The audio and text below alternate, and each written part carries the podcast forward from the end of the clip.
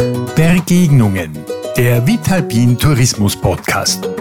Zuhören, staunen, lernen. Der Podcast über Erfolgsgeschichten rund um einen nachhaltigen Tourismus der Zukunft. Inspirierende Persönlichkeiten erzählen, wie aus Ideen erfolgreiche Projekte wurden.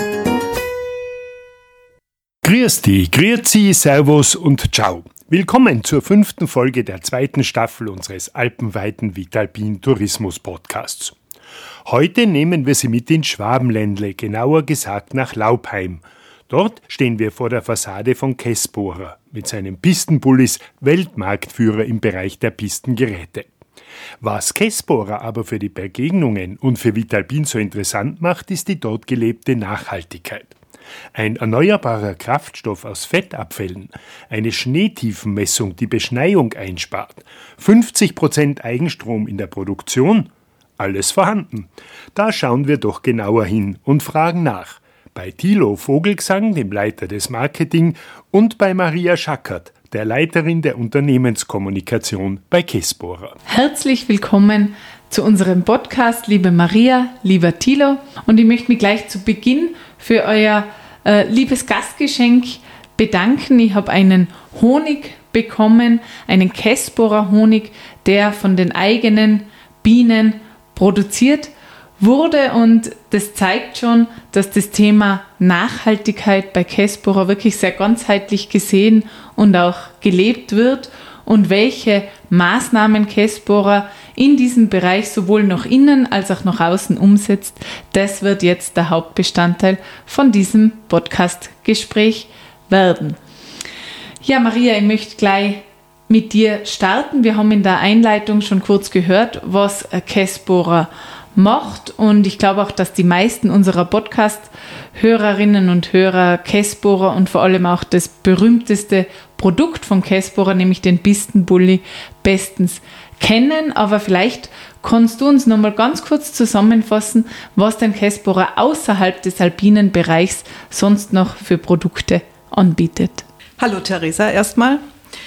Ähm, ich möchte mal beginnen mit einem Satz, der uns, glaube ich, ganz gut beschreibt und der mich auch schon in meiner 28-jährigen Laufbahn bei Käsbohrer immer begleitet hat. Mhm. Und das ist die Käsbohrer Geländefahrzeug AG meistert mit innovativer Technik, Leidenschaft und Kreativität extreme Einsätze am Berg und im Tal, am Strand sowie im Gelände.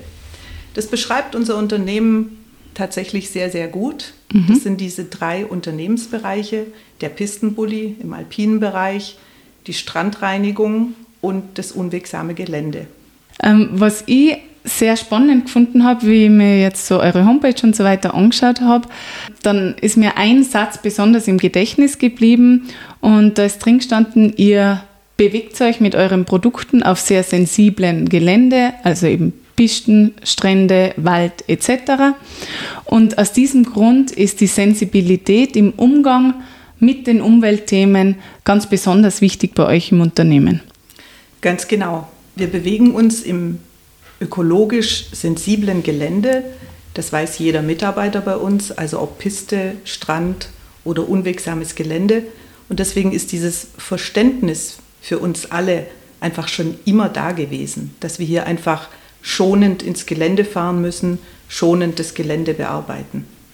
Thilo, wenn man sich jetzt ähm, mit euch beschäftigt oder auch nur kurz auf eure Webseite schaut, dann wird relativ schnell klar, dass die Nachhaltigkeit bei euch nicht nur ein loses Lippenbekenntnis ist, sondern äh, wirklich der Kern eigentlich eurer Unternehmensphilosophie und, und euer gesamtes Tun bei Kessbohrer prägt. Ich muss sagen, mir hat das sehr beeindruckt, wie professionell ihr das aufgebaut und, und äh, strukturiert habt. Wie war denn bei euch der Prozess dazu? War das eher ein Top-Down-Prinzip? Also hat irgendwann die Unternehmensführung gesagt, wir werden jetzt nachhaltig? Oder ist es äh, eher bottom-up, also von den Mitarbeitern oder von den Kunden, der Druck nach oben gekommen? Wie ist das bei euch abgelaufen? Dadurch, dass wir von Grund auf eben genau in den Bereichen unterwegs sind, wie wir es schon gehört haben, äh, steckt es in der Firma mit drin und das wird mit Sicherheit auch der, in der Druck von unten und auch die Aufnahme dann gewesen sein. Aber wesentlich, weil wir es auch schon relativ lange machen, wie du es auch schon gerade eben erwähnt hast, mhm. äh, war das Management äh, ein wesentlicher Aspekt dabei, um diese, dieses Thema noch intensiver und, sage ich mal, auch professioneller in die Firma hineinzubringen. Wenn wir jetzt mal zu einem eurer wichtigsten Kunden, den Skigebieten, kommen. Vitalbin ähm, hat ja sehr viele Skigebiete auch als Mitglieder mhm. und wir haben schon vor Jahren angefangen, gemeinsam mit den Skigebieten CO2-Bilanzen zu erstellen, um einfach mal eine Basis- und eine Ausgangssituation zu haben, wo stehe ich im Moment und wo sind meine größten Hebel, um CO2 zu reduzieren. Und da ist eigentlich unisono rausgekommen, dass jetzt, wenn man sich ein Skigebiet als Unternehmen anschaut, die Pistenpräparierung mit Abstand der größte Hebel ist, um in einem Skigebiet CO2 zu reduzieren. Wie begegnet ihr jetzt dieser Herausforderung und was würdest du sagen, sind die besten kurzfristigen Möglichkeiten und was sind die besten langfristigen Möglichkeiten? Ich frage jetzt deshalb so, weil ich der Meinung bin, dass wir technisch einfach noch nicht so weit sind, um jetzt langfristig wirklich zu sagen, wir tauschen die Geräte aus und stellen komplett auf CO2-neutrale Geräte um. Deshalb die Unterscheidung. Ich hoffe aber in Zukunft wird das möglich sein. Ja, äh, die Langfristigkeit, Technologie stellen wir nach hinten. Das, da kann man heute auch keine finale Antwort drauf geben. Äh, ist in den letzten 15 Jahren, äh, ich sage mal schrittweise, ist absolut weiter optimiert worden. Die Pistengeräte sind schon sehr, sehr weit entwickelt von der Motorentechnologie her. Aber, und das ist auch ganz, ganz wichtig, das ist zwar dort, wo das CO2 produziert wird und wo das CO2 quasi auch dann, wenn man so will, herauskommt, aber um eben, dass dort sehr wenig herauskommt, ja, äh, gibt es verschiedene Schritte. Und da ist ein wesentlicher Schritt, wie gehe ich mit diesem ich sage mal Werkzeug, das ist kein Fahrzeug, wie gehe ich mit diesem Werkzeug um? Wir haben ein Schneetiefenmesssystem mit dem Namen SNOWSAT mhm. und allein wenn ich das einsetze und das dann eben auch noch richtig, sprich datenbasiert richtig auswerte und einsetze, kann ich sehr, sehr, sehr viel effizienter eine Piste präparieren. Und ein weiterer Aspekt ist, ähm, wie setze ich es ein? Also sprich, wie wird ein Pistengerät, ein Pistenbully gefahren? Mhm. Jeder kann äh, ein Auto oder zwei Autos nehmen, gleiche Stärke, fährt von, von hier nach München und dann wird man fest, äh, am Ende feststellen, der Fahrer A wird mehr verbrauchen als der Fahrer B, weil er einfach unterschiedlich fährt. Da haben wir unsere Pro-Akademie, wo wir genau das trainieren. Das heißt, das wäre jetzt die erste Maßnahme Schulung der Pistenraupenfahrer und die zweite Maßnahme Softwareunterstützung, GPS-Unterstützung. Genau, und da auch wieder das Thema Schulung, weil mhm. allein Daten zu haben reicht nicht aus und ich muss sie natürlich auch lesen können und dann daraus die richtigen Schlüsse ziehen und die dann wiederum auch einsetzen. Da kann man vielleicht noch kurz erwähnen, dass äh, wir immer nur von der Schneetiefenmessung Gesetz gesprochen haben. Also das heißt, den Schnee unter der Maschine, was auch der Standard momentan ist. Mhm. Wir haben seit drei Jahren auf alle Fälle im Einsatz ein Messgerät, also ein LiDAR-System, wo wir vor der Maschine messen können. Also im Winkel von 120 Grad messen wir den Schnee bis zu 30, 50 Meter vor der Maschine. Mhm. Und damit kommt ein Riesensprung in der Effizienz quasi wieder mit rein weil man weiß nicht nur, wo der Schnee auf der Piste liegt, sondern auch neben, den, neben der Piste, an den Seitenrändern und kann dort, wenn dort Schneedepots oder Schneemengen sind, ganz gezielt dorthin fahren und den Schnee in die Piste hineinschieben. Wenn wir jetzt noch bei den kurzfristigen Maßnahmen zur CO2-Reduktion bleiben, dann folgt ja immer wieder das Stichwort HVO, Treibstoffe. Das ist in meinen Augen eine Zwischenlösung, solange die Technik einfach ähm, eben noch nicht anderes oder Besseres hergibt. Wie ähm, schätzt ihr das ein? Man hört ja sehr oft, es ist nicht in ausreichenden Mengen verfügbar und es ist preislich nicht wettbewerbsfähig. Also sehe ich genauso wie du. Es wird, äh, man kann nicht von äh, Brückentechnologie reden, wenn man, aber eine Zwischenlösung. Irgendwas mhm. in Richtung wird es sein.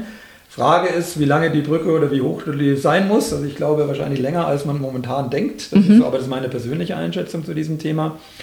Und äh, die Frage kann man so pauschal nur schwer beantworten, weil es sehr stark länderorientiert ist.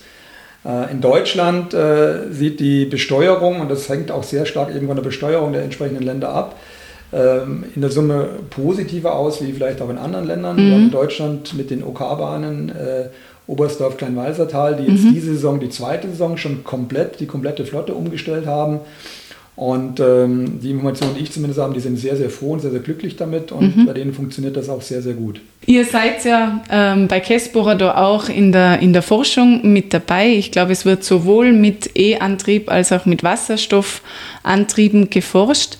Gibt es Tendenzen, was denn wahrscheinlicher wird? Ja, die Frage kann man beantworten. Die Tendenzen, ja, das heißt ja nicht, dass das so kommen wird. Nein, also was, glaube ich, schon ähnlich wie im Pkw-Bereich äh, kommen wird, das ist das Thema Elektromobilität. Mhm. Elektro, inwieweit der dann für alle Einsatzgebiete, die wir haben, dann auch wirklich kommen wird, das ist dann die Frage, die man irgendwann mal sehen wird. Also da muss im Batteriebereich, glaube ich, noch sehr, sehr, sehr Passieren. viel geforscht werden, mhm. äh, weil die Ladekapazitäten im Moment einfach noch zu gering sind, ja. um eine komplette Schicht zum Beispiel zu fahren. Sind. Wasserstoff, ähm, das ist definitiv noch ein weiterer Blick in die Zukunft aus meiner Sicht. Äh, und das, das alle, da gibt es nee, zwei ganz, ganz, ganz, ganz große Probleme. Das eine ist überhaupt das Thema Infrastruktur. Mhm, die ist nur nicht mal, sagen ja. wir mal, im, im öffentlichen Raum gegeben äh, und auch hat Gründe, nämlich das Thema Kosten und somit äh, potenziert sich das natürlich dann auch äh, bei uns auf Kundenseite, wenn man dort Wasserstofftankstellen aufbauen möchte. Das sind richtige, richtige Investitionen. Und was momentan, zumindest nach meiner Kenntnislage, auch noch überhaupt nicht klar ist, ist das Thema Wasserstoff an sich. Also welcher Wasserstoff? Also Wasserstoff macht in dem Sinne, in dem wir hier gerade reden, nur Sinn, wenn es grüner Wasserstoff ist. Mhm. Und da haben wir momentan, glaube ich, einen Anteil, also wirklich in 24, einen Anteil, der ist im einprozentigen Bereich bei 3, 4, 5 Prozent, wo wir von den relativ geringen Mengen Wasserstoff da sind, einen grünen Wasserstoff haben. Okay. Deswegen ist es eigentlich umso wichtiger, dass wir uns auf die Lösungen konzentrieren, die es heute schon gibt, ja. äh, sei es eben Snowsat Schneetiefenmessung oder sei es äh, eine Trainingsakademie, um die Fahrer zu schulen oder eben HVO. Wir wissen alle nicht, wo sich die Technologie hin entwickelt, mhm. wie lange das noch dauert, weil die Rahmenbedingungen einfach nicht abschätzbar sind. Und deswegen sind wir auch wirklich darauf konzentriert, Lösungen unseren Kunden anzubieten, die ihnen eben heute schon helfen. Wenn, wenn ich das jetzt alles mache, was mir da kurzfristig zur Verfügung steht, wie viel spare ich dann ein? CO2. Habt ihr da Erfahrungswerte? Wir können so sagen, dass das um die 20 Prozent, 10 bis 20 Prozent können mit diesen Maßnahmen, ob jetzt mit einer äh, Training von Fahrern oder Werkstattpersonal oder eben Snowsat, können 10, 20 oder sogar teilweise 25 Prozent eingespart werden. Von der Pistenpräparierung? Von der Pistenpräparierung. Mhm. Wenn wir sehen, dass ähm, vielleicht HVO im Moment 30 Prozent mehr kostet, das ist ja unterschiedlich, ähm, kann das eben mit den anderen Maßnahmen auch eingeholt werden. Mit HVO spart man wie viel ein? Bis zu 80 Prozent? Also der Hersteller gibt, je nachdem wie der HVO äh, hergestellt wird, gibt er 80 bis 90 Prozent an. Ja. Mhm. Jetzt haben wir uns die Produktseite und was es da im Bereich Einsparungspotenzial Nachhaltigkeit gibt, schon sehr gut angeschaut. Jetzt würde ich gerne mal auf die andere Seite wechseln, nämlich Käsbohrer macht ja auch sehr, sehr viel nach innen, was das Thema Nachhaltigkeit anbelangt. Maria, wenn man sich eure Unternehmensphilosophie anschaut und euch jetzt auch zuhört, was ihr so erzählt, dann hat man ja schon sehr stark den Eindruck, dass die Nachhaltigkeit wirklich ein zentraler Bestandteil von eurer DNA ist. Wie fördert denn ihr jetzt das Bewusstsein und das Engagement von euren Mitarbeitern gerade in Bezug auf äh, Umweltthemen und Nachhaltigkeit? Also wenn ich jetzt morgens in die Firma fahre mhm. und es ist Sommer, dann sehe ich erstmal unsere schöne, insektenfreundliche Wiese, die wir angelegt haben. Das ist mal das eine. Dann ähm, lade ich mein Auto an der Elektrostation. Also mhm. jeder Mitarbeiter kann kostenlos sein Auto laden. Dieser Strom wird von unserer PV-Anlage geliefert. Mhm. Sollte da mal kein Strom geliefert werden, beziehen wir natürlich grünen Strom. Mhm. Ich stecke mein Auto ein und dann laufe ich ins Gebäude rein und werde begrüßt von einem großen Screen, der mhm. oben an der Decke hängt, wo uns jeden Tag gezeigt wird, wie viel wir produzieren und wie hoch unsere Autarkie mit der Sonne vom Dach ist. Mhm. Ja, also ich glaube, das ist schon mal ein ganz guter Einstieg. Jeden ja. Tag, wenn wir ins Büro gehen, da wird man einfach sensibilisiert. Mhm. Und dann haben wir einfach viele andere Kleinigkeiten, die wir im Unternehmen installiert haben, ähm, wie zum Beispiel, wir haben ein papierreduziertes Dokumentenmanagement, wir haben den Plastikeinsatz, bei unseren Verpackungen reduziert. Mhm. Wir haben den Plastikeinsatz in der Kantine reduziert. Wir verwerten unsere Abfälle. Wir haben ein tageslichtabhängiges, stromsparendes Beleuchtungskonzept in der gesamten Fabrik. Wir haben eben eine große Photovoltaikanlage und wir haben so insgesamt ein umfassendes Energiekonzept, das wir installiert haben in Laufheim. Mhm.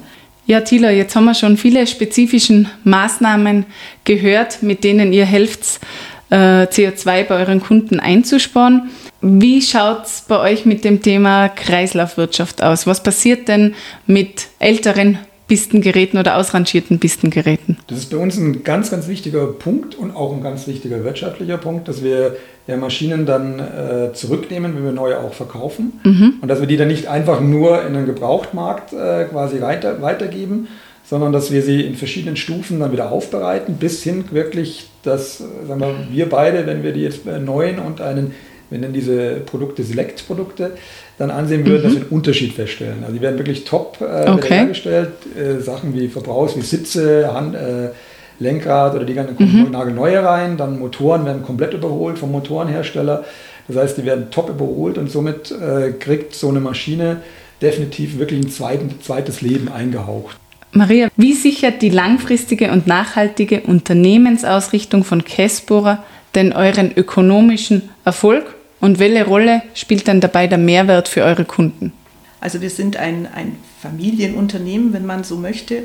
Und unser oberstes Ziel ist die nachhaltige Wertsteigerung des Unternehmens, um dauerhaft eben auch unabhängig zu sein. Mhm. Und am Ende des Tages will auch unser Eigentümer eine Rendite sehen, das ist ganz klar, aber eben nicht auf die kurzsichtige Sicht, sondern eben mhm. nachhaltig, mit Vernunft, mit Maß und eben auch nicht auf Kosten von Kunden oder von Mitarbeitern. Mhm. Ich bedanke mich ganz herzlich bei euch für das Gespräch und ich würde jetzt gern mit einem kurzen Word-Rap mit euch abschließen. Ladies first. Ladies first. Versuchen wir es.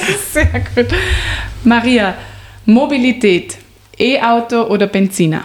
E-Auto. Kulinarik, Austern oder Bergkäse? Bergkäse. Nachhaltigkeit mit Gesetz oder besser freiwillig? Besser freiwillig. Skifahren, in Zukunft Luxus oder weiterhin Breitensport? Ich hoffe Breitensport. Urlaub, Auto, Flug oder Zug? Auto. Klimakleber, richtig oder falsch? Falsch. Weißes Schneeband zum Saisonstart, richtig oder falsch? Falsch. Das war's. Vielen herzlichen Dank für eure Zeit. Liebe Zuhörerinnen und Zuhörer, ich bedanke mich bei euch fürs Zuhören und ich freue mich, wenn wir uns beim nächsten Vitalpin Begegnungen Podcast wiederhören. Sie hörten Begegnungen, den Vitalpin Tourismus Podcast. Verpassen Sie nicht die nächste Ausgabe.